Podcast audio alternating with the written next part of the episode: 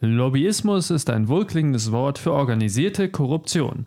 Gregor Stefan Heuwange. Und mit diesem Zitat geht's los mit unserer Folge Hoch ungebildet.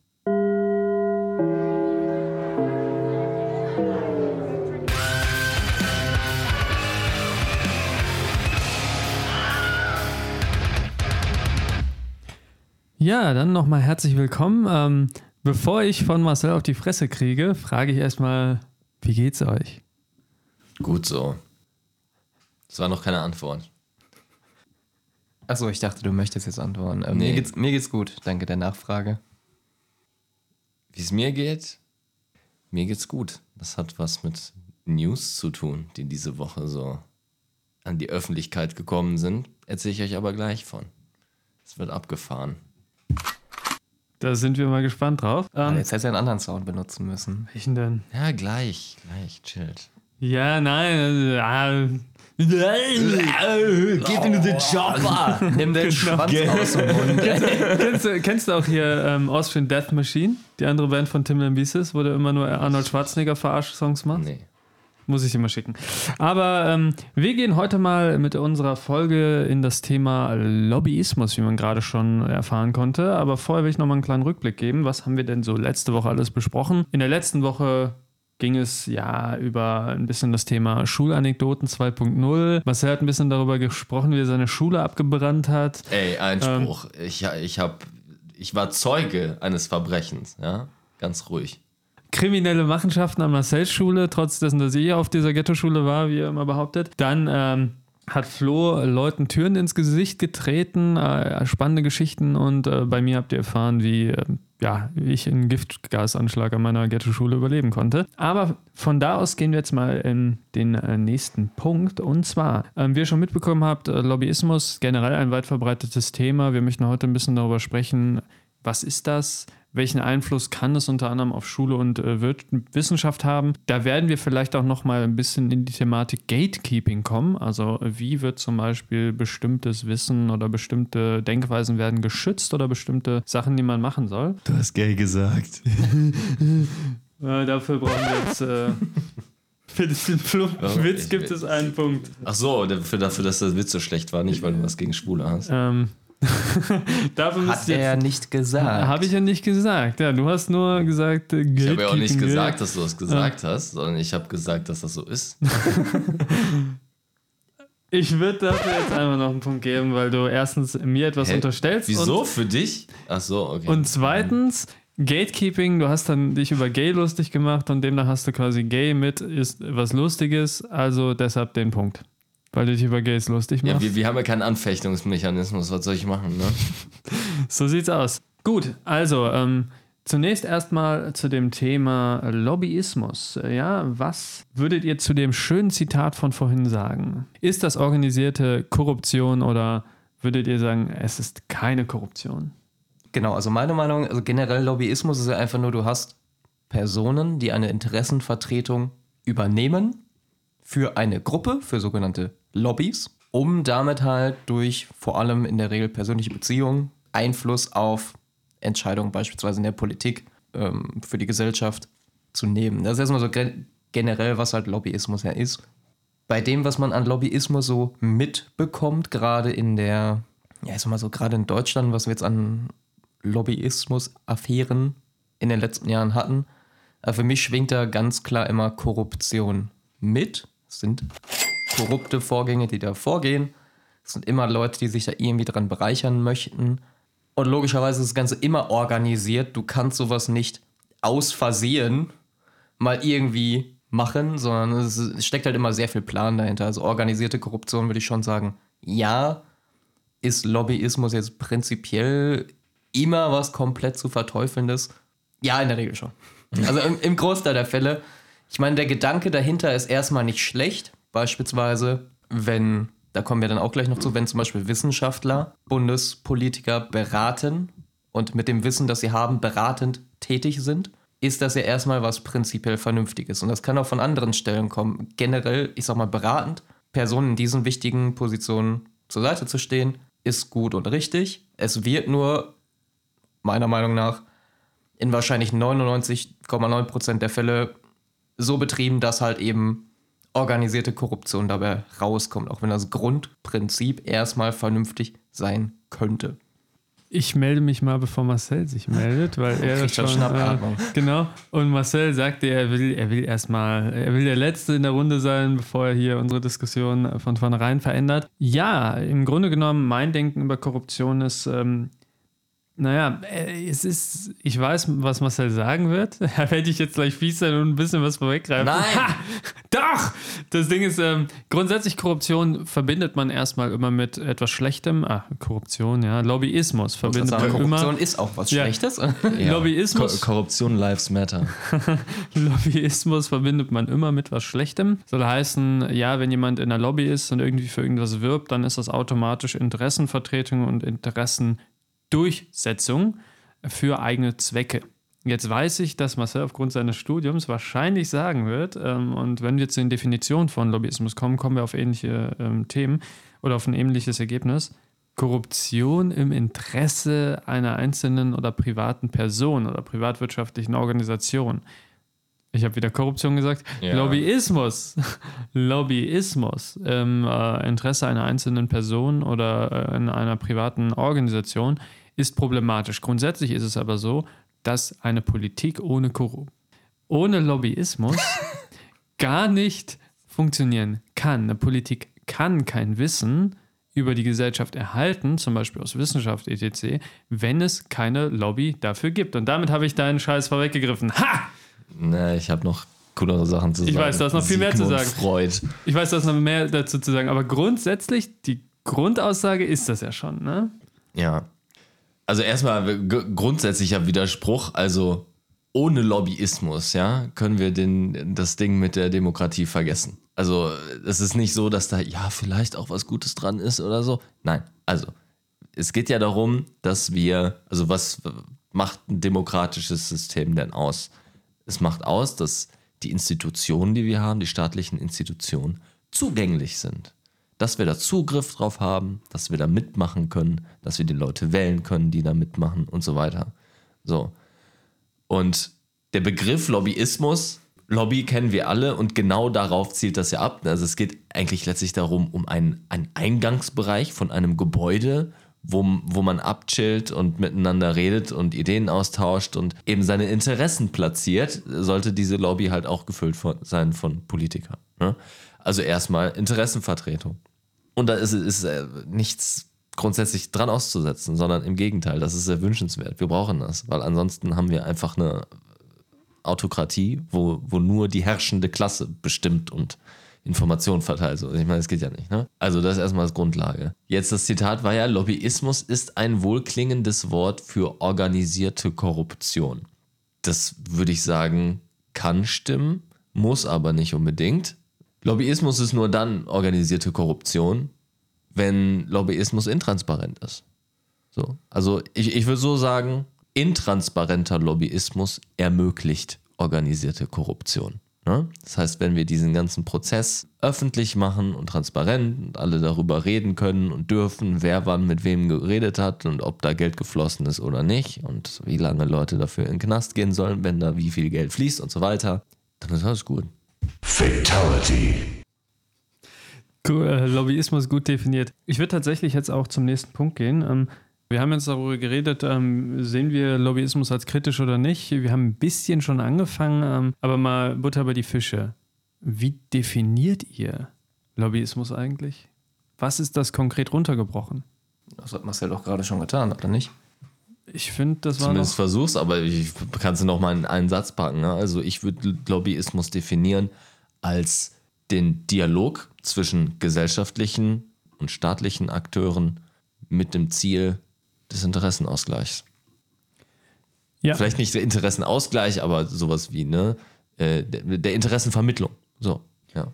Ich habe da tatsächlich eine ähm, Definition rausgesucht und die sagt etwas sehr ähnliches. Lobbyismus umfasst alle Aktivitäten bei der Interessengruppen, in Klammern Lobbys, vor allem durch die Pflege persönlicher Kontakte versuchen Politikerinnen und Politiker in ihrem Sinne zu beeinflussen. Ja, das ist auch schon wieder ein bisschen gefärbt so, ne? Also es ist jetzt keine Ich bin immer Fan von so nicht neutral, funktionalen Definitionen. Also was einfach nur, was passiert da? Mhm. Nicht wer macht das und so. Das, das ist mir ein bisschen, ich meine, klar, dass das Menschen machen, das ist uns allen bewusst, ne? Aber das hat ja so ein bisschen die Färbung. Da gibt es so eine Gruppe an Elitisten, die sich irgendwie da hinsetzen und Einfluss ausüben und so.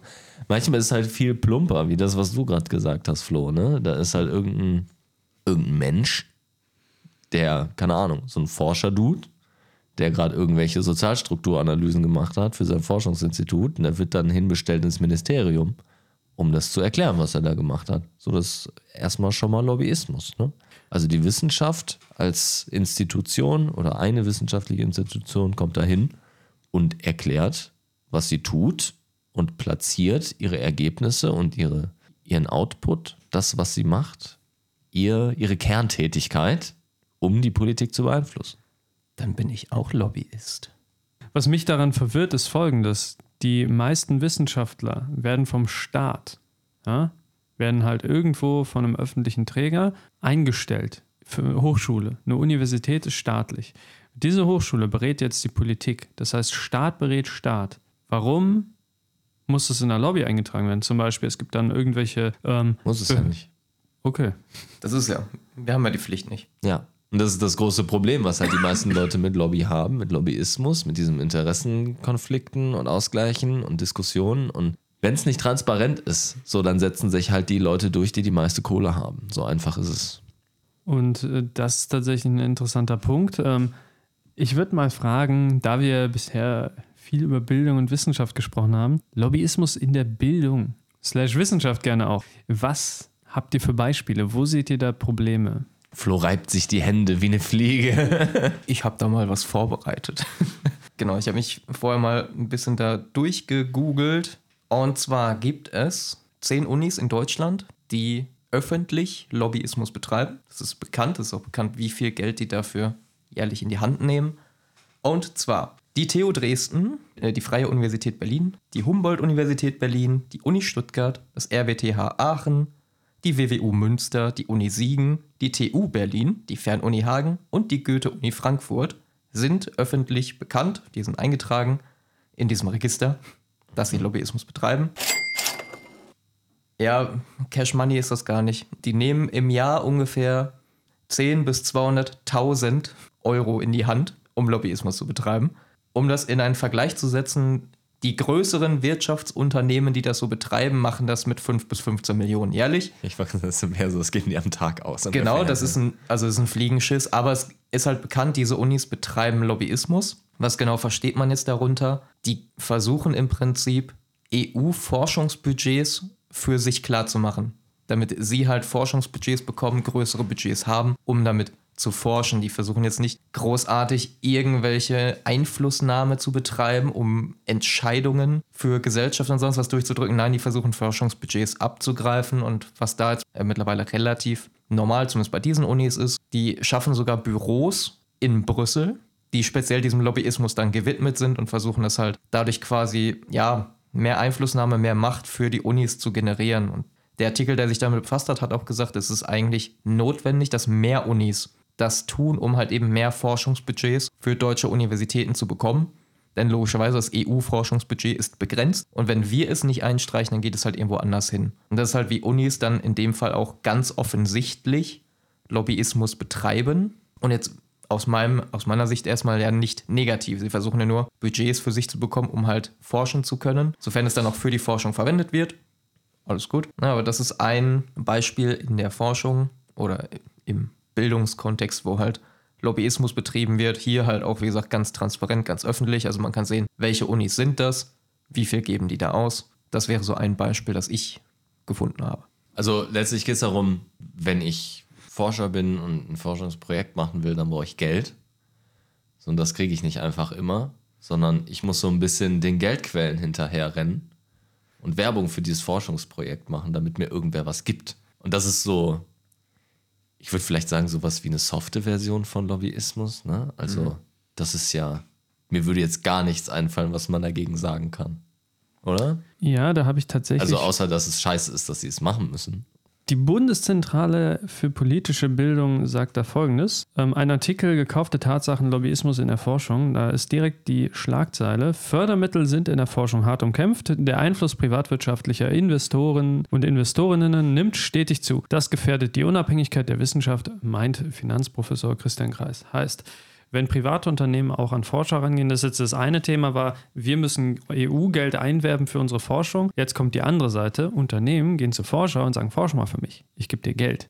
Das ist genauso etwas, was in der Forschung passiert, in der Wissenschaft. Das ist ganz interessant, so kommen auch diese, diese Jeffrey Epstein-Netzwerke zustande, dass äh, plötzlich rauskommt, der, der kennt irgendwie die ganzen führenden Wissenschaftler und so und hat die auf seine Pornoinsel eingeladen. Das kommt halt häufig dadurch zustande, dass die Leute vom Staat keine Kohle kriegen für ihre Forschung und halt mit, mit irgendwelchen Millionären und Milliardären und Wohltätern und äh, also vermeintlichen Wohltätern äh, abhängen müssen, um äh, irgendwie an Kohle zu bekommen, ne? die zu interessieren.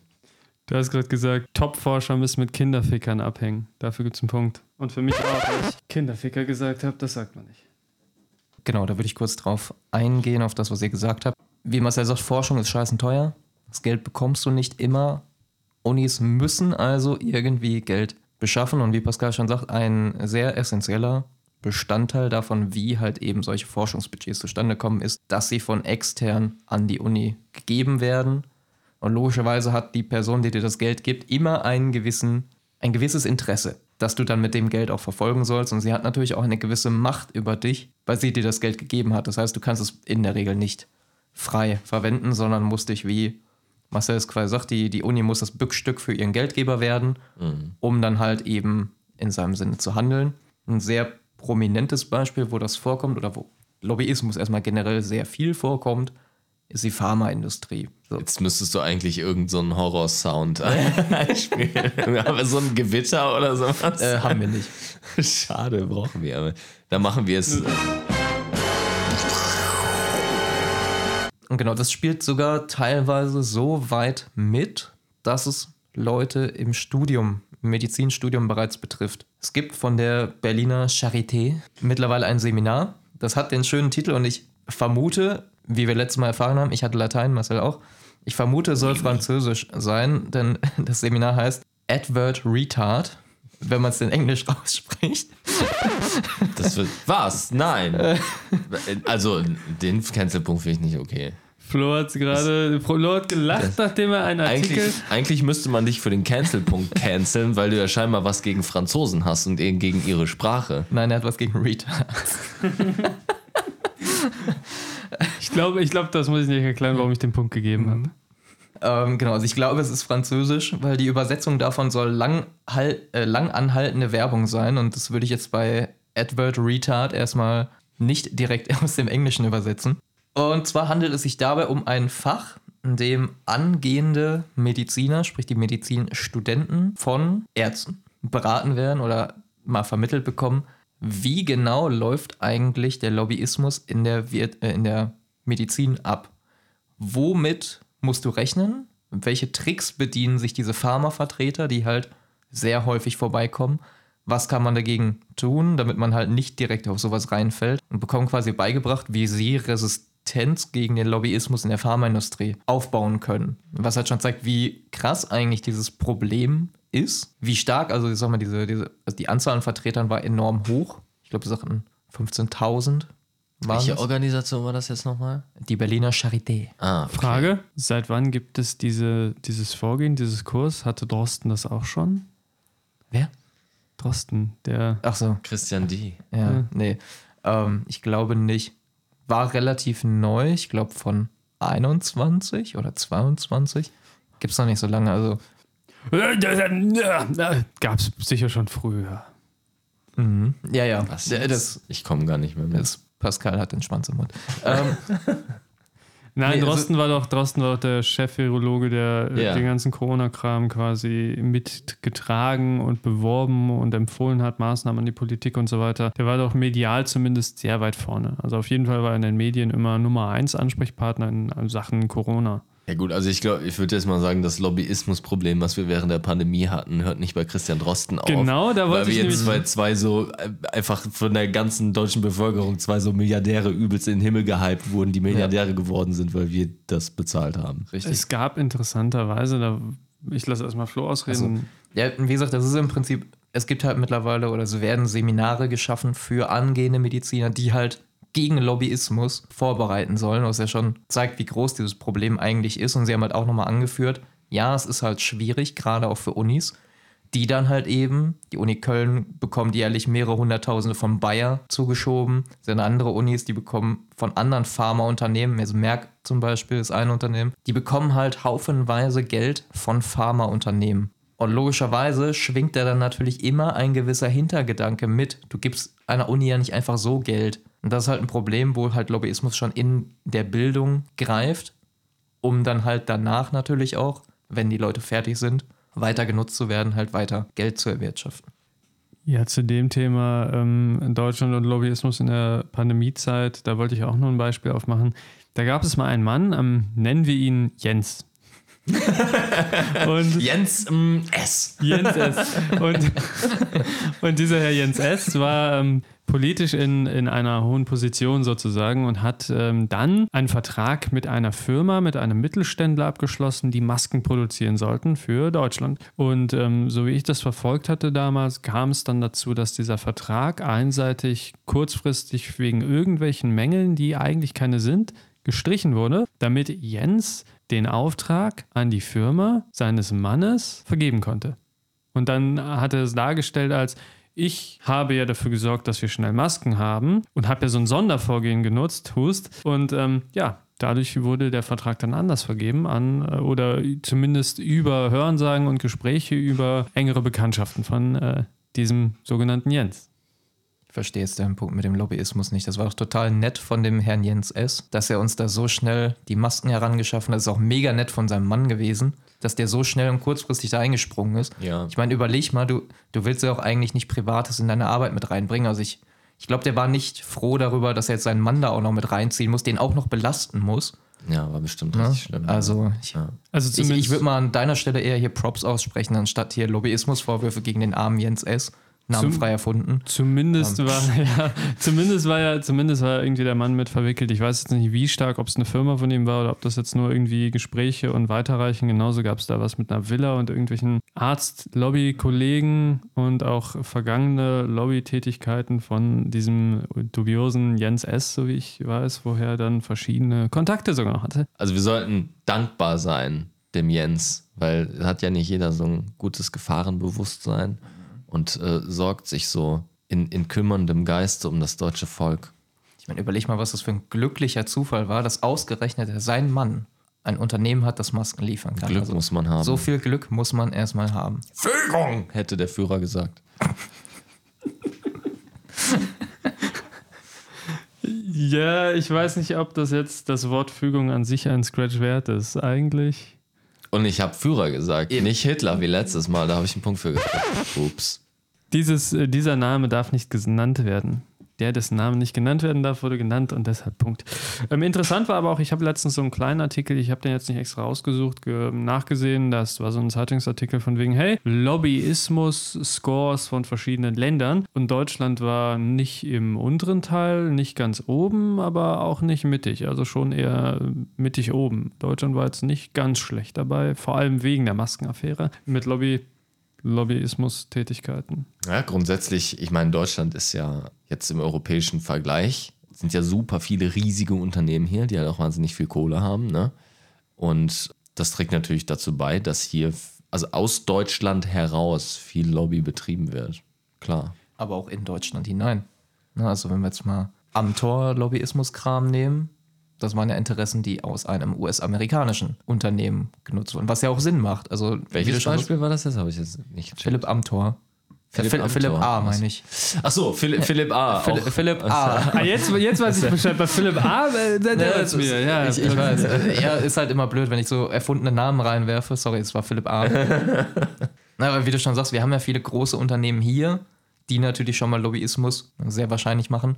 Aber genauso da Deutschland ja ein sehr relevantes Land im internationalen Kontext ist, gibt es natürlich auch andere Länder, die durchaus Interesse daran haben, hier Einfluss zu nehmen. Und äh, so im Beispiel von Philipp A., der halt als, boah, was, Aufsichtsratmitglied auch für ein amerikanisches IT-Unternehmen halt war. Ne, also auch international ist Deutschland für Lobbyismus interessant. Ja, aber was Ich war da nochmal genau? Also er, er hatte ja Aktien bekommen im Austausch für irgendwas, ne? Also ging es, glaube ich, darum, dass er äh, in der CDU oder in der Bundesregierung irgendwie platzieren sollte, dass diese Firma in irgendeinem Investitionsabkommen zwischen den USA und Deutschland irgendwie mit berücksichtigt wird oder so, ne? Und da hat er Genau. eine Aktien für gekriegt. Ja, War das genau. nicht so, dass dann irgendwie andere Parteikollegen noch gesagt haben, ach, der ist doch noch jung, lass ihn doch Fehler er ist so machen. unerfahren. Ähm, mir, mir sind gerade so viele, Ja, richtig, er ist unerfahren. Der Fehler war, er hat sich erwischen lassen. Ja, mir sind gerade so viele weitere Punkte und Ideen gekommen und Beispiele, weshalb ich sagen möchte, komm, wir, wir cutten das an dieser Stelle mal short und sagen, äh, Lobbyismus, generell politischer Lobbyismus in Deutschland kann eine eigene Folge werden. Wir gehen aber nochmal zurück. Klimalobby zum Beispiel oder auch äh, Gaslobby mit einem äh, dubiosen Gerhard S. oder Oh äh, ja, oh, das ist ein gutes Thema. Oh, Oder noch- Das machen wir mal. Ja. Genau, da gab Ga es Gas, Russland, Deutschland. Oder, Mega funny im Moment. oder generell die politische Stellung Deutschlands in der europäischen äh, Politik und so weiter. Da gibt es ja sehr viele Beispiele und auch sehr viele. Äh, es gibt ja auch eine Angela M., die ja auch ein paar Sachen mit einem Unternehmen Wirecard am Laufen hatte oder auch ein Das war gewisser doch Olaf S. Olaf S., der auch so ein bisschen was zu tun hatte mit äh, so einem schönen Gesetz, mit so einer Steuersparlücke. Ja, da gab es Cum-Ex, einiges. Mum-Ex. Ja, dieses, dieses dubiose ähm, Cam. Ja, für den spätverurteilten Joke, Cam-Ex, gibt es für mich halt auch nochmal einen Punkt. Aber wir gehen zurück zum Thema Bildung. Ähm, ja, die Punkte sind heute schwach. Die Punkte ja, fliegen immer leid. locker, wenn Pascal. Es ist heute, heute Vor allem für sehr sich frei. selber, ne? Nee, Ja, ja, ist, richtig. Ich, ich versuche die ganze Zeit an Punkte, also nicht an Punkte zu kommen, sondern Punkte zu identifizieren, die es wert sind, aber irgendwie schwierig heute. Also, Stimmt. Ähm, Marcel's Führerzitate waren auch ganz schwierig. Das kann, kann, man, kann man fast nicht einordnen, ne, wie das jetzt gemeint war. dann bin ich einfach nicht wach. Ähm, auf jeden Fall Du bist nicht woke genug.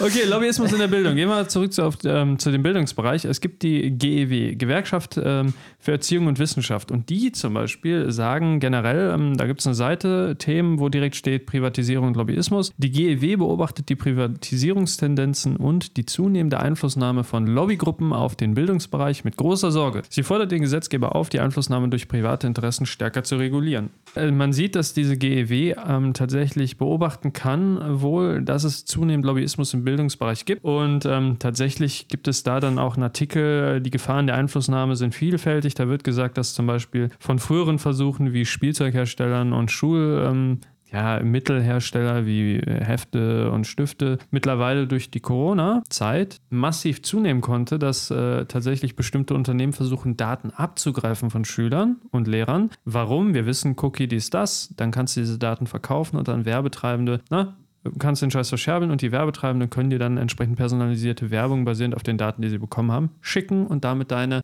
Meinung beeinflussen. Also es kann von einfachen Sachen hingehen bis zu Produkte, die man dir bewirbt oder Meinungsmacher. Schon mal in der Schule durch Corona-Zeit und verschiedene Anbieter, da gibt es jetzt auch das Problem, hey, dann gibt es ja äh, zum Beispiel Zoom als Videosoftware, andere haben vielleicht eine andere und alleine die Software, die du hast, ist ja schon eine Art Einflussnahme, weil du ja jetzt ein bestimmtes Produkt präferieren würdest, weil du es in der Schule kennengelernt hast und solche Sachen. Da gibt es halt jetzt ein paar Diskussionen. Das ist also ein Punkt und ähm, die haben tatsächlich auch einen ganzen Artikel Lobbyismus in der Bildung oder so ein ganzes Heft gemacht, da werde ich jetzt nicht alles vorlesen. Was aber ganz interessant im Bereich Forschung ist, wenn wir jetzt von der Bildung weggehen, ist das Thema Verlage. Und zwar, ich habe den TED-Talk nicht mehr gefunden, aber ich habe mal einen TED-Talk gesehen, da hat ein Mensch darüber gesprochen, wie problematisch denn eigentlich dieses Verlagswesen ist im Zusammenhang mit Wissenschaft. Wir hatten es schon mal angesprochen, Verlage, denen du Geld gibst, damit die deine Doktorarbeit drucken und die nur dazu da sind, dass du deine Doktorarbeit veröffentlichen kannst, weil sonst keiner deinen Artikel veröffentlicht. Dann haben wir das Problem von ähm, den Verlagen, die Folgendes machen. Die sagen jetzt, du sollst halt zum Beispiel ein bestimmtes Buch im Geschichtsunterricht benutzen. Ja? Jetzt benutzt ein Buch im Geschichtsunterricht und was die Verlage ganz gerne machen, ist folgendes. Die tauschen einfach die Kapitel untereinander aus. Nennen es neue Auflage. Ein paar neue Inhalte sind drin, aber nur minimal. Und plötzlich muss jeder ein neues Buch kaufen. Das alte Buch ist hinfällig. So. Und damit werden zum Beispiel in den USA, wo die Leute teilweise Materialien selber kaufen und nicht alles von der Schule gestellt kriegen, müssen dann ein neues Buch kaufen. Das gilt auch für die Forscher. Das, das kennt man auch in Deutschland an den Unis. Wenn du jetzt nicht die neueste Auflage nimmst, ist ja deine Forschung schon veraltet, weil du nicht die neueste nimmst. Und wenn du jetzt ein, ein neue, neues Fach hast bei einem Prof und der will jetzt die neuere Auflage benutzen oder benutzt die neuere, dann kannst du die ältere fast nicht mehr gebrauchen, weil dann ist Seite 500 plötzlich Seite 607. Und da gibt es halt viele Themen, die mit Geld zusammenhängen, wie diese Verlage Geld machen und teilweise auch beeinflussen. Das geht in Richtung Gatekeeping. Aber da will ich mal eure Gedanken zu hören. Prinzipiell erstmal absolut nachvollziehbar, dass es das in dem Bereich gibt, weil da steckt ja unglaublich viel Geld hinter. Und ich meine, es ist egal, ob es jetzt wie in den USA so ist, dass die Personen, die Privatpersonen, die Eltern die Bücher selbst für ihre Kinder kaufen müssen oder ob es so wie hier bei uns ist im Schulsystem, wo du größtenteils alle Bücher bekommst. Gekauft werden müssen die so oder so, ob das jetzt die Privatpersonen sind oder die Schule, die halt dann mal eben einen gesamten Schwung davon kauft. Macht ja jetzt erstmal für den Verkäufer oder den Vertreiber, für den Verlag keinen Unterschied. Gekauft ist gekauft. Ist ja eigentlich noch geiler, wenn es die Schule macht, weil dann weißt du gut, jedes Jahr aufs Neue verkaufe ich ein paar hundert von meinen Büchern, weil, also an Schule X und wenn wir überlegen, wie viele Schulen, wie viele Schüler es gibt, da kannst du schon ordentlich Geld mit so einem, so einem Dirke Weltatlas machen, Alter. Das war ein Brocken. Habt ihr die Scheiße mal mitschleppen müssen früher? Immer. Ja, ja, immer zum Erdkundeunterricht. Dirke Welt, Alter, damit hättest du Menschen töten können. Es war sowieso voll krass, wie viele Schu Schulbücher wir damals Mhm. schleppen. Also ab der Oberstufe ging es dann. Ja. Da habe ich halt einfach nicht, da habe ich zwei Blatt Papier Mhm. mitgenommen zur Schule und das war's. Aber so in der Grundschule und so fünfte, sechste, siebte Klasse, was man da an kilogrammweise Bücher durch die Gegend schleppen Mhm. Ja, musste, war das- echt krank. Ey. Das, war echt heftig. Also ich bekomme es jetzt gerade zum Beispiel auch bei meinem Neffen mit, weil wieder das Thema halt aufsteigt. Wie alt ist er? Äh, der ist jetzt sechs geworden. Also gerade eingeschult. Genau, der, Dieses- wird- der wird jetzt in nächste Woche, Ja. also in einer Woche ungefähr, äh, wird er eingeschult. Und der ist genau wie ich halt klein, dünn, schmächtig. Und als uns damals gesagt wurde, allein schon wie viel ein Tornister wiegt, er musste die leichteste Kategorie Tornister bekommen, weil dann kommen ja noch Bücher und so ein Scheiß da rein. Und wenn du das halt nimmst, es gibt ja so eine Vorgabe, wie viel darf das wiegen, gemessen an deinem Körpergewicht. Einfach wie so eine Lasttier-Norm Ja, für, für, für Esel und Pferde. Alter. Ich meine, im Prinzip, ja, ich wurde- ist, nicht, ich- ist nicht so anders, ne? Und ähm, ja, wenn man es danach geht, ich glaube, es sind 10% deines Körpergewichts darf dein Tornister wiegen oder so. Ich bin jetzt nicht 100, aber ich meine, es waren irgendwie um die 10, vielleicht 20%. ja, muss das Kind mästen. Dann. Ja, richtig. Also du musst einfach dein Kind gesünder. fett machen, damit es die Bücher von heute tragen kann, ohne sich den Rücken zu brechen. So. Und ja, wenn man mal überlegt, wie viel wiegt so ein... Shaming für dünne Leute. Kinder müssen fett sein, um ihre Bücher zu transportieren. Ja, meine Güte, passiert. Ah, Thin-Shaming. Und wenn du dir überlegst, wie viel so ein Kind wiegt, im Normalfall, wenn es jetzt nicht, ne? Ja, dann passt da nicht viel rein. Also, da bist du vielleicht mal zwei Kilo, drei Kilo, die dein Tornister wiegen darf, damit das halt nicht den Rücken belastet. Und wie gesagt, mein Tornister war ungefähr halb so groß wie ich. Ich war richtig klein. so, wenn, du mal, wenn ich mein Tornister aufgesetzt habe, dann halt guckte oben der Kopf raus und unten die Beine. So. Das ist vom, vom Körper hast du ja gar nichts mehr gesehen. Florian hat mit vier angefangen zu rauchen. Nein. Mit vier, mit vier kam das Koks. Wie habe ich das erstmal aufgehört? Eben. Vier hatte ich meinen ersten kalten Entzug. ja, aber äh, das ist halt ein Riesenproblem. Es gibt haufenweise Bücher, die werden auch immer fetter gefühlt, immer schwerer. Das kannst du den Kindern ja nicht zumuten. Und dann kommen halt immer diese bescheuerten Vorschläge. Ja, dann teilt euch doch ein Buch. Jeder, der in der Klasse sich schon mal ein Buch mit jemand anders teilen musste, weiß, wie beschissen das ist, sich ein Buch teilen zu müssen. Dann kommt noch, ja, aber es gibt ja auch Spinde. Also entweder gab es die bei uns nicht oder aber du musstest Geld dafür bezahlen. Und wenn du so wie ich aus nicht dem reichsten Haushalt kommst, dann wird an Punkten wie einem Spind halt gerne mal gespart, weil man sagt, ja, kannst du auch tragen. Ne? Ist ganz, ist ganz interessant, weil, also jetzt mit den USA, ich bin mir halt nicht ganz sicher, dass jeder Bundesstaat anders, ähm, ob die Schüler da dann selber jedes Mal ein Buch kaufen müssen. In der Uni auf jeden Fall, muss man in Deutschland auch, aber das Thema Bücher tragen und so weiter und Spinte, da, das kenne ich auch zu Genüge. Ich habe an einem Punkt gewohnt, wo ich zu nah an der Schule gewohnt habe, irgendwie 50 Meter, als dass das Schokoticket subventioniert worden wäre. Schokoticket übrigens in NRW so ein überregionales äh, Schülerabo ÖPNV-Ticket. Genau, das ist so ein NRW, also je nachdem, welche Wabe du kriegst und nimmst, da ist das sowas wie ein Deutschland-Ticket NRW für Schüler. Es reicht auf jeden Fall, um problemlos von deinem Wohnort zur Schule zu kommen, umsonst und Genau. zurück. Also dafür ist es ja letztlich. Ne? Richtig. Ja. Je- Jetzt kommt aber der geile Punkt. Ich habe zu nah an der Schule gewohnt, minimal, am höchsten Punkt der Stadt. Und egal wie du runtergingst, du musst halt ganz weit runter, 90 Grad bergab und dann 90, Grad, bergauf. Oh, ja, Stabil. das ist so. Ich schwör's euch. Das ist eigentlich eine Ziege. Ja, es kommt jetzt gleich, ja, es kommt jetzt gleich. Also ich, ich musste halt immer zur Schule laufen, so, keine Ahnung, die zwei Kilometer, die man äh, gehen musste. Äther. genau. Und ich musste halt immer diesen scheiß Tornister vollpacken, weil jeder kennt's, wie Flo gesagt hat, ja, teil dir mal mit jemandem den Buch. Äh, Wenn du dir mit jemandem das Buch teilst, dann bist du da ohne Buch. In 90% der Fälle. Also nimmst du es mit. Dann nimmst du immer deine Scheiße mit und hast irgendwie 500 Kilo. Also ich wurde nie auf eine Waage gestellt mit Tornister. Hä? Nimmt der zu viel? Und musst dann immer 90 Grad bergauf nach Hause, 90 Grad bergab und so weiter. Das war halt verrückt. Und im Winter, ich schwör's euch, es war sicherer, auf der Straße zu laufen, weil da gekehrt wurde, als diesen Berg runter, weil du bist da runter gerutscht. Also ich bin da immer runter geslidet, den Berg, weil ich wusste, da habe ich mehr Kontrolle, als wenn ich gehe und ausrutsche. Bei 90 Grad zu rutschen ist au- auch schon wieder eine Kunst. Ja, es ist eine Kunst. Aber das, ja, ich habe auch immer gesagt, eigentlich bräuchte ich eine Bergsteigerausrüstung, um nach Hause zu kommen von der Schule. Und das ist echt, also mein Vater war auch der Einzige, der mit Schneeketten lang gefahren ist, weil alle, die versucht haben, diesen Berg hochzukommen, mit dem Auto auch, die sind da nicht hochgekommen. Mein Vater ist da durchgekommen, weil er so schlau war, Schneeketten einzupacken, aber da sind so oft Leute stehen geblieben, weil das zu steil war an Me Stellen. mega krasse. Schneeketten, die 90 Grad schaffen. Ja, mega, ich weiß. Mit Spikes. Ähm, das war eine, also, also nur, nur, nur Mit den Korrektur. 90 Grad Jokes höre ich heute nicht mehr auf. Natürlich war das eine Übertreibung, aber jetzt ist es Realität. Ähm, Du damit nicht aufhörst, ist mir klar, weil es ein rechter Winkel ist. Ne? So. Wir wollen keinen Nazi-Scheiß hier, Flo. Also, Wollen wir schon. Aber wir, wir, wir verteufeln es. also Aber, ähm, bei, bei deiner Beschreibung vom Schulweg muss ich immer an diese klassischen Dad-Jokes. Als wir noch jung waren, da mussten wir 10 Kilometer jeden Tag hin und zurück, nur bergauf, durch den Schnee, bei Hitze. aber jeden Tag. Ganz ja. klassisch. Ganz klassisch. Während wir mit Löwen kämpfen. ja, aber Wenn du tatsächlich, deine Großeltern fragst, wie ihr Schulweg war. tatsächlich ja, aber Spinte war das zweite Thema. Wir haben dann Spinte bekommen und ich kann mich dran erinnern, es wurde gesagt, hey, Spind kostet so und so viel Euro, aber den könnt ihr später mitnehmen, so, ne? Das Spind? sind, ja, so, ihr könnt ihr später mitnehmen, so, nach Motto, wir haben dann Spinden finanziert und dann waren es halt so Kästen, wo du nichts rausnehmen konntest, halt ein Schrank, wie man ihn kennt mit so Fächern. Ja, das heißt, wir haben die Scheiße finanziert und nie Geld dafür zurückbekommen und nie irgendwas so. Und uns wurde halt gesagt, die könnt ihr dann mitnehmen. Und wir dachten uns, ja geil, was für eine Scheiße. Wir wurden halt echt verarscht von der Schule. Egal, die Spinte zu haben war dann gut, aber es war halt, ja, wie du schon sagst, also am liebsten meine Eltern hätten mir den Kopf abgerissen, weil warum schon wieder Geld für irgendeine Klassenfahrt oder Spind oder sonst was? Aber so war es damals. Geschichten von Marcel Ach so, Lobbyismusbeispiele und so, ne? in der Bildung. Ja, also Schulbücher kenne ich auf jeden Fall. Das ist so ein Ding, das sich durchzieht. Aber da, was ist denn der Hintergrund davon? Ne? Also grundsätzlich ist es ja schon gut, dass Kinder Schulbücher bekommen. Der Lobbyismus steckt jetzt erstmal nicht darin, dass Ki- Ki- Kindern Bücher ausgehändigt werden, sondern welche Bücher das sind. Ne?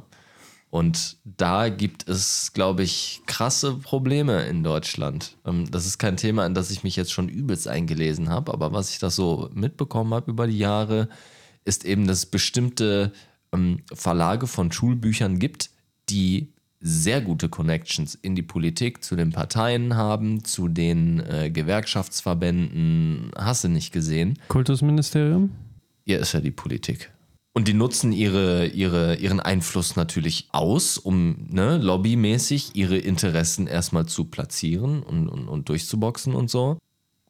Man könnte jetzt natürlich sagen, okay, es ist jetzt erstmal nicht schlimm, dass, dass wir so eine, so eine Handvoll Unternehmen haben, die sich darum kümmern. Ist ja toll. Wir haben ein paar deutsche Unternehmen, heimisch und das ist alles, alles ganz super. Aber das Problem dabei ist ja, dass wenn, wenn man nur so ein, also wenn man nur so wenig Wettbewerb hat, ja, und die Bücher immer von den gleichen Unternehmen kommen, ähm, die in den gleichen Kreisen unterwegs sind, dass man nicht sicherstellen kann, dass das, was in den Büchern steht, auch das ist, was drinstehen sollte. Ähm, das heißt, ne, ob da so die neuesten Erkenntnisse auch drin sind. Einfaches Beispiel, einfach weil ich gestern geguckt habe, mich interessiert so Archäologie-Scheiß und so auch.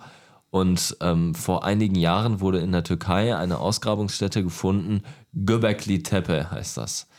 Und dieser Fundort ist der älteste, an dem man monolithische Bauwerke gefunden hat. Ne? Das sind so riesige, tonnenschwere Steinsäulen und so. Man ist davon ausgegangen, die ganze Zeit, dass man solche Bauwerke nur errichten kann, wenn man auch Agrarwirtschaft hat. Ne? Also wenn es Felder gibt, die genug Bevölkerung versorgen können, damit eben die Leute, die es bauen, sich darauf spezialisieren können. Ne? Und nicht auch noch helfen müssen, Nahrungsmittel zu beschaffen und so weiter.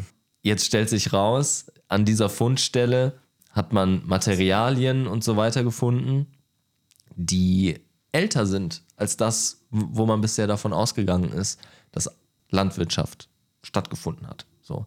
Das heißt, in der Theorie müssten Jäger und Sammler diese Sachen gebaut haben, wenn man jetzt mal annimmt, dass bis dato noch keine Landwirtschaft gab. So. Also, große Diskussion, wie alt ist die Menschheit, wann hat das mit der Landwirtschaft begonnen und so weiter. Wird alles gerade so ein bisschen auch wieder ne, äh, angetastet und ein bisschen in Frage gestellt und so weiter. Super interessant. So, jetzt ist die Frage, ist das jetzt in den Geschichtsbüchern im deutschen Geschichtsunterricht auch so dargestellt? Oder steht da, die erste Landwirtschaft gab es im Jahr X in Mesopotamien und vorher haben die Leute nur Bären und Kaninchen gefressen. So. Ich denke, es ist wichtig, dass auch solche Erkenntnisse, selbst wenn es nur eine offene Diskussion ist, ne, über die Schulbücher direkt den Kindern schon mittel vermittelt werden, ja, oder zumindest durchs Lehrpersonal äh, ergänzt werden können oder sonst was. Aber wenn da etwas drinsteht, was nicht so ganz korrekt ist, dann gibt es ein Problem langfristig, ja. Und das Problem besteht darin, dass die Kinder nicht so gebildet werden, wie sie gebildet werden können. Also nicht, nicht das aktuellste Wissen an der Hand haben. Und äh, was für die Zukunft bedeutet, dass sie wieder Dinge nachholen müssen und neu lernen müssen. So. Und das ist vom Effizienzgedanken von der Schule her ist mal eine Verschwendung. Vom Lernerfolg der Kinder her, von den Ressourcen her, die eingesetzt werden, das ganze Geld, was in diese Schulbücher fließt. Und nicht zu vergessen, jeder Gewinn für diese Auswahl an Unternehmen, die da gute Connections haben, ist ein Verlust für die Unternehmen, die keine haben und vielleicht bessere Bücher machen. Aber das sind so ein bisschen versteckte Kosten, die es schwer abzuschätzen, äh, die schwer abzuschätzen sind. Ja, ich meine, du hast jetzt schon den Wissensstand angesprochen. Das ist natürlich eine Sache, die da sehr stark von beeinflusst wird, welches Buch ich bekomme. Aber wir dürfen auch nicht vergessen, es ist ja am Ende auch dann Beziehung zwischen halt den Unternehmen und zwischen Politikern. Und Politiker haben natürlich noch andere Interessen, als nur das aktuellste Wissen zu vermitteln, sondern sie haben natürlich auch in gewissem Maße Interesse daran, welches Wissen wird vermittelt und in welcher Art, in welche Richtung. Beispielsweise auch im politischen Denken. Das heißt, natürlich haben sie auch letzten Endes die Chance, über solche Connections nicht nur die Infos zu beeinflussen, sondern auch, wie werden Informationen dort weitergegeben. Das heißt, du kannst natürlich auch über diesen Lobbyismus am Ende gewisse Inhalte mit in Bücher hineingeben oder gewisse Art und Weise von Formulierungen und und und. Das heißt, du kannst, wenn du es möchtest, langfristig natürlich auch ein bisschen die das politische Gedankengut oder generell das gesellschaftliche Gedankengut damit beeinflussen, was für Bücher werden jetzt quasi in den Schulen erstmal rausgegeben. Exakt. Ich ähm, finde nämlich auch, da haben wir die zwei Punkte. Ähm, den ersten Punkt, es kann auch andere Vertreiber geben, die keine Connections haben, aber bessere Bücher herstellen. Das gibt es. Und die kriegen dann keine Chance. Vorteilnahme und sowas. Eigentlich gibt es ja im öffentlichen Diskurs oder im öffentlichen Bereich immer sogenannte Ausschreibungspflichten. Ab welchen Beträgen muss was ausgeschrieben werden? Da müssen mehrere Unternehmen sich melden und und und. Kann man aber halt auch nicht unbeeinschränkt immer einfach so durchwinken. Manche Sachen sind trotzdem immer noch, können quasi manipuliert werden. Traurigerweise. Und der zweite Punkt ist, den du gerade angesprochen hast, Flo, grundsätzlich das Thema, wir können ja auch bestimmte politische Agenten dadurch durchdringen und übertragen und Menschen quasi manipulieren. Beispiel USA, Gender-Thema. Hatten wir schon oft. Da wird jetzt schon in äh, Schülern wird beigebracht, äh, Geschlecht und Identität in einer Altersklasse Grundschule zum Beispiel, wo man sagt, das hat da nichts zu suchen, wenn dann ein Lehrer sagt, hey, aber du, du bist doch schwul, oder? Wenn du dich heute fühlst, du bist doch, du bist doch vielleicht echt eine kleine Schwuchtel hier, ne? Ja, ich weiß, da sagt man nicht Beleidigung, aber dass man zum Beispiel dann Schülern einredet, dass sie eine andere geschlechtliche Identität hätten, die sie bisher noch nicht mal für sich selbst entdecken konnten, weil sie ihre eigene Identität noch gar nicht ausprägen konnten, weil die viel zu jung dafür sind. So, damit kannst du dann zum Beispiel, wenn wir es weitertreiben, ähm, ganze politische Denkweisen schaffen. Und man sagt ja, die Wähler, die du haben willst, das sind die Wähler von morgen, weil die dann langfristig deine Basis sind. So, und weil du die Wähler von morgen beeinflussen möchtest. weil das die Zukunft halt bedeutet, die Zukunft, die du ähm, verändern kannst. Und da gibt es dann auch Extremfälle, wo zum Beispiel Ärzte, die selber Transgender Sachen bewerben und so, dafür werben wollen, hey, lass doch Geschlechts-OPs an Minderjährigen zu, die dafür dann Werbung betreiben. Und wenn du in der Schule quasi schon anfängst, Geschlechtsidentität hier und da und da schon in so eine Richtung Leute manipulierst, dann versuchst du die Gesellschaft dahin zu bringen, dass zum Beispiel solche Ärzte, die aus eigenem Interesse irgendwelchen Kindern, äh, irgendwelche Kinder verstümmeln wollen, dass die ihren Kohle damit verdienen können und sagen, das ist doch okay. Warum? So. Ähm, das wird nur möglich, wenn du halt bei den Kleinen, bei den Jungen anfängst, bei den jungen Menschen, die noch nicht so ein weitreiches Verständnis von der Welt haben und dann geframed sind für den Rest ihres Lebens. Zweiter Weltkrieg hat genauso funktioniert. Auch wenn ich nicht alles unterschreiben würde, was du gerade gesagt hast, hast du im Großen und Ganzen recht, ja. Also Kinder sind ja super beeinflussbar. Ne? Und das ist äh, ein Problem, gerade wenn es um so Themen wie psychische Gesundheit geht und solche Themen in der Schule besprochen, diskutiert werden. Das ist super schwierig und sensibel und in so einer üblichen Unterrichtssituation finde ich das auch schwierig. Und ich habe auch schon viel so von ne? Kinderpsychologen gelesen und so, die auch sagen, dass das schwierig ist. Ich glaube, ein anderes Beispiel, äh, was vielleicht ganz gut passt, ist ähm, auch USA, äh, ähn- ähnliche Bubble. Ähm, da wird, habe ich auch schon mal angesprochen, die kritische Rassentheorie. Was ist das? Es geht letztlich darum, dass gesellschaftliche Probleme immer erstmal angeschaut werden müssen in einem Machtverhältnis, was sich entlang von Rassengrenzen aufmacht. Was soll das heißen?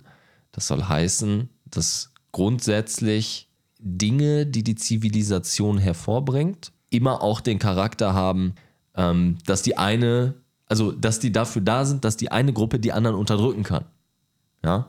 Deswegen zum Beispiel ähm, die, die Lehre der kritischen Rassentheorie auch sagt, wir müssen uns unsere empirische wissenschaftliche Welt auch immer erstmal mit dem Blick auf Rasse und Hautfarbe und hast du nicht gesehen anschauen, weil das System des kritischen Rationalismus, so ist ja so ein bisschen die philosophische Grundlage der heutigen empirischen Wissenschaft, die, die, so, die so hardcore auf Daten schaut und so, dass die, weil sie von weißen Leuten aus Europa kommt, erstmal dafür da war, schwarze Leute zu unterdrücken.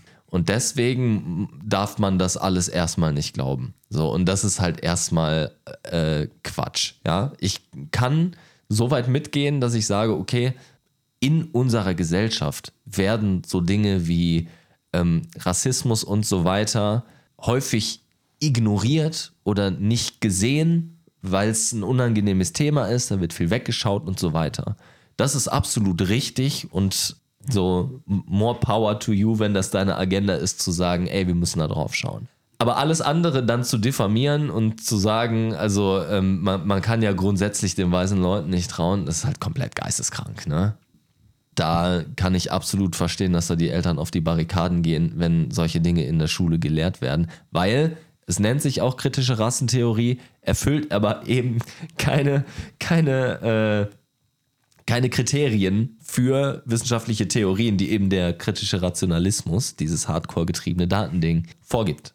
Also es ist nicht wirklich eine Theorie wie zum Beispiel die Evolutionstheorie oder die Theorie von demokratischen Systemen oder was auch immer. Ja, dann ähm, dieses Thema, das erinnert mich immer zurück an äh, Zweiter Weltkrieg und da wollen wir erst recht nicht hin. Von daher sollte man eher nach vorne denken statt zurück. Das wirkt wie ein kleiner Rückschritt. Aber ähm, naja, wir gehen jetzt mal zu unserer neuen äh, Lieblingskategorie. Ihr kennt sie schon, schon öfter gehört. Und zwar der Bullshit der Woche. Ja, ähm, wie immer, was ist euch so in der Woche passiert? Worüber möchtet ihr euch aufregen? Was ist so euer Bullshit? Fang doch mal an, Flo. Ich hatte Spaß. Was ein Scheiß!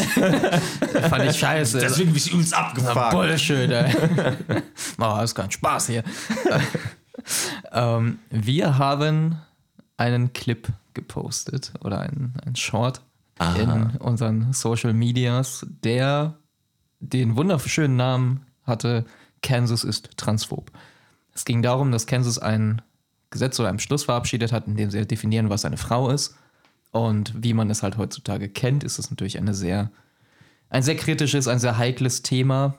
denn Kansas sagt, eine Frau ist eine Person, die biologisch als Frau geboren wurde, das heißt, die bei Geburt weiblich war. So. Sehr mutig, sehr kontrovers. Haben wir gepostet und entsprechend, wie man sich das vorstellen kann, wenn man etwas im Internet postet, so schallt es auch schnell mal zurück. Entsprechend äh, hatte ich diese Woche Spaß, mich mit ein paar, paar Wokies zu betteln, nicht zu verwechseln mit den Wookiees aus Star Wars. Sie mögen ähnlich aussehen, aber es sind verschiedene, verschiedene Personen. Und ja, da kamen so wunderschöne Sätze zustande wie, ich, eine Person hat mich gefragt, wie definierst du denn weiblich? Und dann habe ich ihr eine Definition genannt. 90, 60, 90, blonde Haare. Eben geile Titten, fetter Arsch, wenn du draufklatscht, mach. Ne? Ich hätte dir so gefallen, wenn du geschrieben hättest 90, 60, 90 als Definition einer Frau. Nee, also ich habe eine aus meiner Sicht logische, rationale, vernünftige Erklärung gegeben. Ich habe gesagt, eine Person mit XX-Chromosomen, mit weiblichen Vorpflanzungsorganen, mit Eizellen, eine Person, die dazu fähig ist, Kinder zu gebären. So, das ist erstmal, wie sich jeder normale Mensch, und ja, ich würde uns jetzt als normal be- bezeichnen und die anderen nicht, wie sich jeder normale Mensch eine Frau vorstellt.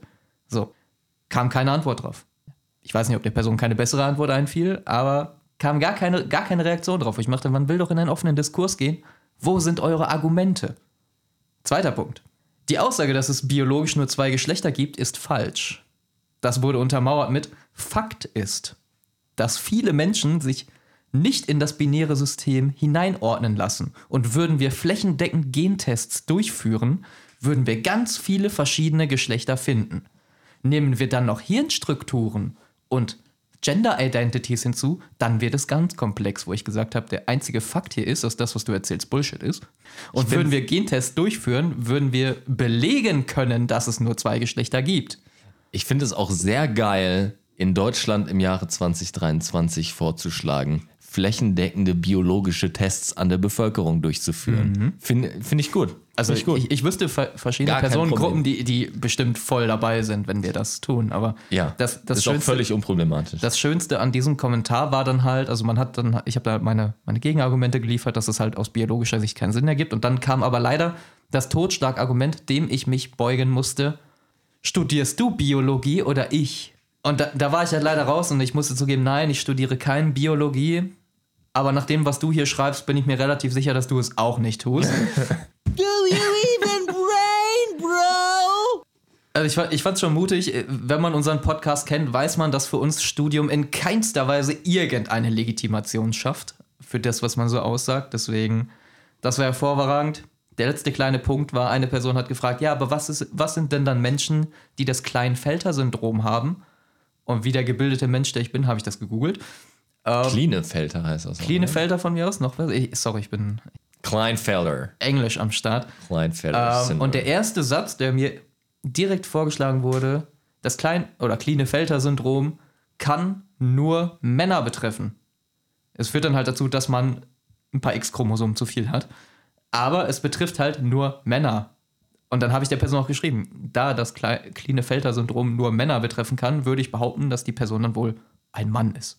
Kam auch keine Antwort. Also man merkt, Ja. erstmal die, die Argumente sind Bullshit, wenn man dann rationale, vernünftige, auf Wissenschaft und Logik basierende Argumente gegenliefert, kommt entweder eine dumme, eine pissige oder gar keine Antwort. Egal, ich hatte meinen Spaß, deswegen ein positiver Bullshit der Woche meinerseits. Mein Battle mit den Wokies. The Internet is really, really great. Ja, mir ist auch, also ich habe dann auch schon kommentiert, also nicht in diesem äh, Ding, sondern ja gesagt, hey, wir, wir haben noch gar nicht wirklich eine Reichweite und trotzdem nehmen sich Leute Zeit, Kommentare zu schreiben zu Themen, die erstens nicht komplett durchgehört wurden und zweitens, äh, die dann echt eine Diskussion anfangen über mit einem Podcast, der quasi Wir von mit drei so hängen gebliebenen Typen, die irgendwo im Dachgeschoss zwischen äh, Warhammer 4000 Figuren und improvisiertem Setup irgendwelche Rants aufnehmen. das war sehr herablassend gegenüber den Nerds. Self-Burn. Sagen wir jetzt, dass meine Warhammer 40k-Figuren hier niedermachen. Innerlich Nein, ich, ich habe auch nichts gegen Warhammer. Es ist nur, es passt, passt irgendwie ins Bild einfach. Ja, ähm, aber damit würde ich sagen, gehen wir jetzt mal. ähm, Ich habe keinen Bullshit der Woche. Und äh, wie sieht es bei dir aus, Marcel? Ich habe ein Bullshit der Woche. Mein Bullshit der Woche ist, dass ihr mir gerade verboten habt, in dieser Folge über Aliens zu reden. Und das finde ich nicht okay. Und nächste Folge gehe ich übelst ab. Also, liebes Publikum, liebe Zuhörende, nächste Woche geht's ab Outer Space in Area 51 zu Bob Lazar und so weiter. Ja, und damit äh, sind wir eigentlich soweit mit dem Bullshit der Woche durch und kommen zu unserem Cancel Score. Ja, ich äh, gehe mal kurz die Punkte durch. Ähm, Marcel ist von 27 Punkten nun gestiegen mit sechs weiteren Punkten auf 33. Oh, der feine Herr. Aufholjagd. war falsch. Aufholjagd. Ähm, Flo ist von 38 Punkten mit drei neuen Punkten auf 41 gestiegen. Und ich bin von 38 Punkten ebenfalls auf ein, das kann jetzt nicht sein, ich habe auch drei Punkte. Ja, dreimal hintereinander habt ihr jetzt Gleichstand. Das vierte Mal, glaube ich. bisschen gay, oder? Also, also ja, also ich bin, ich bin verwundert. Ich hätte, Moment, Moment, ich, kurz. Ich, ich hätte, ich, Warum ist das gay? Können wir da kurz mal drüber reden? Warte mal, das will ich jetzt. Du hast ja gerade hier vom wissenschaftlichen Argument und Rationalismus und so geredet. Hau mal raus. Warum soll das nicht gay sein? Wir machen die ganze Zeit die gleichen Dinge. Wir sind, wir sind so im Einklang. Ich glaube, wir kriegen sogar wahrscheinlich zeitgleich unsere Periode. Und ja, ähm, Mega schwul, Periode haben. äh, hallo, ich. Personen, die. Nein. ich- Nein, die äh, Punkte sind schon durch, Personen, aber- die eine Periode haben, korrelieren sehr stark damit, auf Schwänze zu stehen. Und ähm, das würde ich schon erstmal Ah, mit, okay. mit Gay sein assoziieren. Das ist Ja, das ist natürlich äh, rationalwissenschaftlich, da bin ich jetzt voll absolut, überzeugt. oder? Ja. Lass uns das doch mal in den Kommentaren Hast, diskutieren. hast, du- hast du Gaines studiert oder ich? Ja, eben, das ist es nämlich. Und deswegen hast du hier mal gar nichts zu sagen. ja, Cancel-Punkt der Woche. Ähm, damit abschließend äh, Gleichstand zwischen Flo und mir. Ich dachte, Mal ich wieder. dachte, Flo hat mich jetzt überholt tatsächlich. Hat nicht geklappt. Und ja, damit äh, würde ich äh, mal so langsam äh, zur Conclusio kommen. Ähm, wir, ihr habt es mitbekommen, wir haben diskutiert Lobbyismus generell. Was ist das? Lobbyismus und Bildung. Äh, kann es gefährlich sein? Ähm, Flo hat darüber berichtet, wie sehr uns die Wokies schon mögen. Ähm, und ja, damit äh, zu unserem Abschluss wie immer. Ähm, liked uns, teilt uns, abonniert uns, äh, schreibt gerne Kommentare. Also eine wichtige Frage. Was habt ihr für Gedanken zu Lobbyismus? Schreibt es gerne mal in die Kommentare. Habt ihr auch schon mit Wokies ein paar Diskussionen geführt? Wie sah es aus? Seid ihr selber zum Beispiel der Gegenmeinung von uns und sagt, hey, es gibt mehrere Geschlechter? Schickt uns gerne einen Artikel, schickt uns gerne auch einen Forschungsartikel. Wir Ja, auch, gerne auch auf der Seite gibt es genug Spasten, die Schwachsinn labern. Also da, da Aber- wollen wir aber- gerne auch Dinge vortragen. Genau, genau das wollte ich ja sagen. Schickt uns Artikel, damit wir die äh, dementieren können. ähm, ja, und auf jeden Fall liken, teilen unsere Seiten. Ihr kennt sie schon: Facebook, Instagram, Twitter, TikTok, YouTube. Habe ich was ausgelassen? Nidoran Menki. Ja, Nidoran Menki. Dieser Flor, Ratzfratz, Evitak, Taubsi. Genau, so Reddit weiter. haben wir dann auch noch. Und damit haut rein.